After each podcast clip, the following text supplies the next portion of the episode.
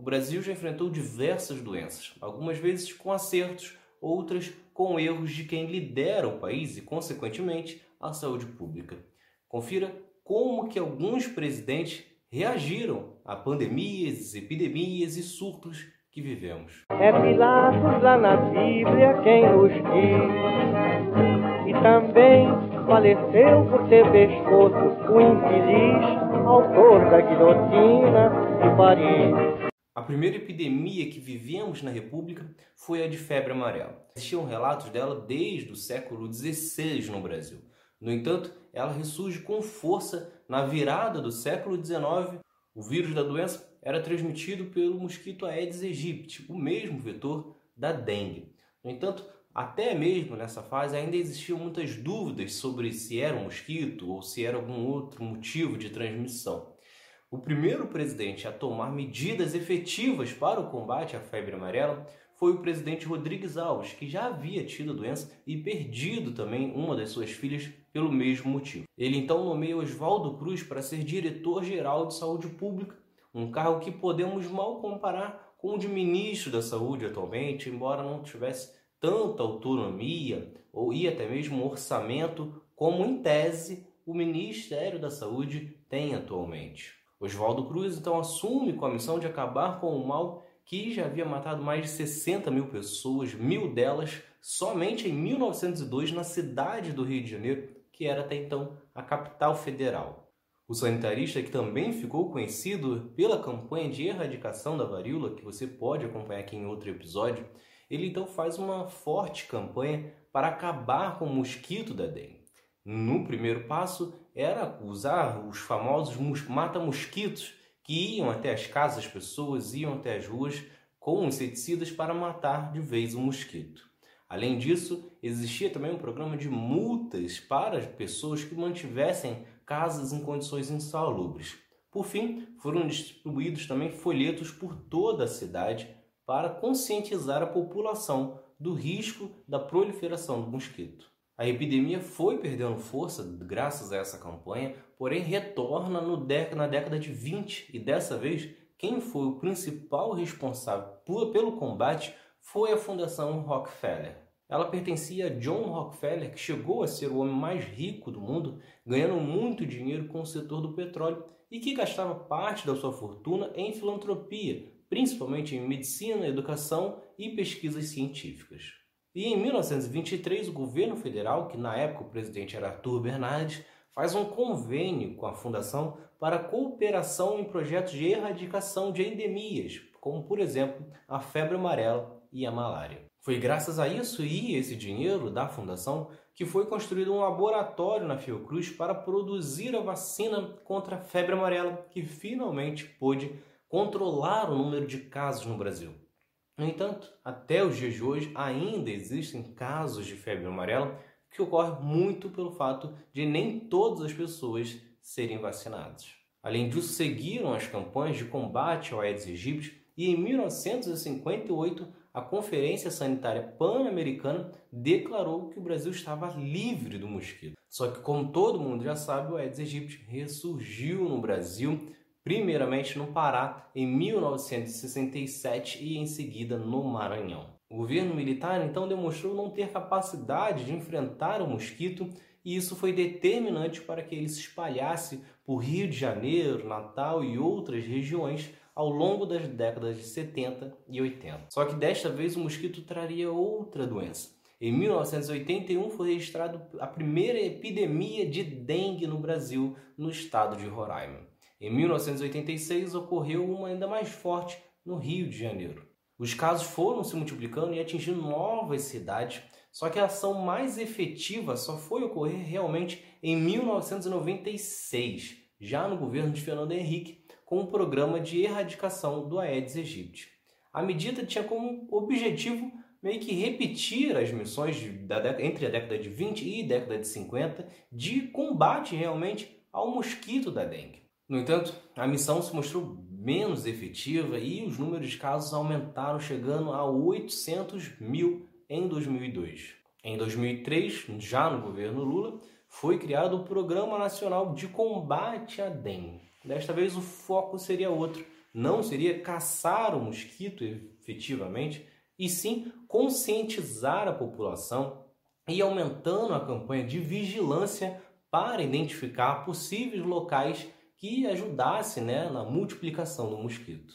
A campanha então apostava basicamente na conscientização da população com folhetos, campanhas na televisão e rádios e chegou a ter resultados nos primeiros anos, porém voltou a crescer nos últimos cinco anos e no ano passado chegou a ter mais de um milhão e meio de casos com 782 mortes. Para piorar, o Aedes aegypti mostrou ser o vetor da Zika e chikungunya, e só no ano passado foram 142 mil casos dessas duas doenças, com 95 mortes. Outra doença grave que enfrentamos foi a da poliomielite, que já existia casos desde o século XIX, porém em 1953 chegou a ter um coeficiente de 21 casos para cada 100 mil habitantes. O mais grave é que isso acontece durante o governo de Getúlio Vargas e tanto no período de Getúlio quanto no do anterior, de Dutra, já existia a possibilidade do país comprar vacinas que já existiam para o combate à doença. No entanto, por causa do alto custo considerado pelo governo federal, elas não foram compradas. A primeira campanha, então, de distribuição de vacinas contra a poliomielite só vai ocorrer em 1960 já no governo de Juscelino Kubitschek. Foi ocorrendo um aumento progressivo das vacinações até que em 1989 foi registrado o último caso no Brasil. Já a epidemia de meningite ocorreu na década de 70 com uma forte censura da ditadura militar. A doença começa a ter os primeiros casos em 1971, só que ainda era o início do regime militar que entendia que a divulgação da epidemia não cairia bem para a imagem dos militares. Eles então escondem o máximo que podiam a doença, proíbem médicos e também instituições de darem declarações para a imprensa. Na verdade, só vem à tona em 1974, quando o Hospital Emílio Ribas, que tinha capacidade apenas para 300 leitos, já tinha mais de 1.200 internações. Só que quando isso é divulgado, já existiam mais de 67 mil casos no Brasil, 40 mil somente em São Paulo.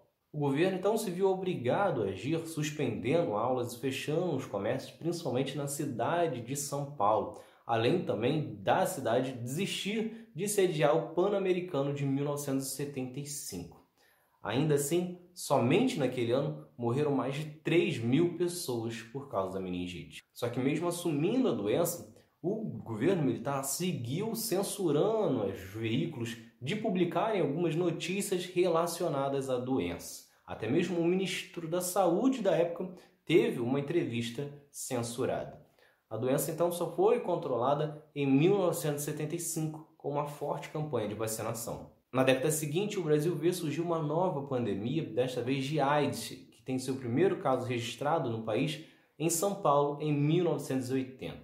Nesses primeiros anos, nada é feito e os números disparam. A primeira medida só vai ocorrer em 1986, já no governo de José Sarney, com o Programa Nacional de DST e AIDS. No entanto, a ação mais efetiva mesmo só vem com o surgimento do SUS em 1988, que tem no combate a esta pandemia a sua principal missão, já que já existiam mais de 4 mil casos no Brasil. No entanto, primeiramente, o Ministério da Saúde se recusa a comprar os medicamentos, alegando que a compra deveria sair do orçamento do Ministério da Previdência. Com isso, a distribuição de medicamentos antirretrovirais né, que atuam no controle da multiplicação do vírus e impedindo que ele ataque o organismo só vai ocorrer em 1991, já no governo de Fernando Collor. Em 1996, já no governo de Fernando Henrique Cardoso, a distribuição gratuita de medicamentos antirretrovirais para quem tem AIDS vira lei. Inclusive, novos medicamentos são distribuídos gratuitamente pelo SUS. O governo cria também uma rede nacional de laboratórios para o monitoramento de pacientes soropositivos. No ano seguinte, o governo então comemora a redução em 50% no número de mortes. Durante os governos Lula e Dilma, foram adicionados novos medicamentos na distribuição gratuita pelo SUS, além de novas campanhas para a prevenção de DSTs. Atualmente, segundo o Ministério da Saúde, mais de 900 mil brasileiros têm HIV, sendo que, graças aos medicamentos, mais da metade consegue ter uma vida estável e não transmitir o vírus. O Brasil enfrentou outras duas epidemias que já falei aqui em outros episódios. Em 1918 ocorreu a gripe espanhola que matou mais de 35 mil brasileiros. Na ocasião, apesar de alguns atrasos, o governo de em 1918 ocorreu a gripe espanhola que matou mais de 35 mil pessoas. Na ocasião, apesar de tomar as medidas com um certo atraso, o presidente Delfim Moreira também suspendeu as aulas, fechou o comércio, teatro, cinema e outras atividades. A pandemia acabou passando em três meses e, na ocasião, o Congresso aprovou uma lei em que todos os vencimentos né, de dívidas seriam ampliados em 15 dias após o término da pandemia. Já em 2009 ocorreu a H1N1, que matou mais de 2.060 pessoas em 2009 no Brasil. O presidente na época era Lula e inclusive circula nas redes hoje um vídeo na qual o presidente teria também menosprezado a gripe, assim como o Bolsonaro faz atualmente. No entanto, o vídeo é recortado e ignora o segundo trecho, no qual Lula diz que a gripe é grave, mas que o Brasil estavam tomando as medidas necessárias. Além disso, no momento daquela declaração, em maio de 2009, de fato a H1N1 não chegava da forma como era esperado inicialmente. Tanto que a primeira morte no Brasil só vai ocorrer em junho até a própria MS ainda não tinha certeza da proporção que a gripe poderia tomar, mas que recomendava cautela com um período de inverno no hemisfério sul e que de fato fez com que os números de casos e mortes disparassem. Ainda assim, ocorreu uma grande campanha de contenção do vírus, principalmente nos aeroportos com as chegadas de voos da América do Norte. Além disso, foram também suspensas as aulas, as voltas às aulas, ampliando as férias de julho das escolas e universidades. Então é isso, se vocês gostaram, se inscrevam, ativem as notificações e continue acompanhando que tem mais vídeos do outro lado da história. E se você quiser ver as fontes do que foi falado aqui, basta acessar o outro lado da história.com, clicar na notícia equivalente a este vídeo e conferir. Lá tem todos os artigos, todas as reportagens que foram utilizados para criar este conteúdo. Então é isso. Tchau, tchau.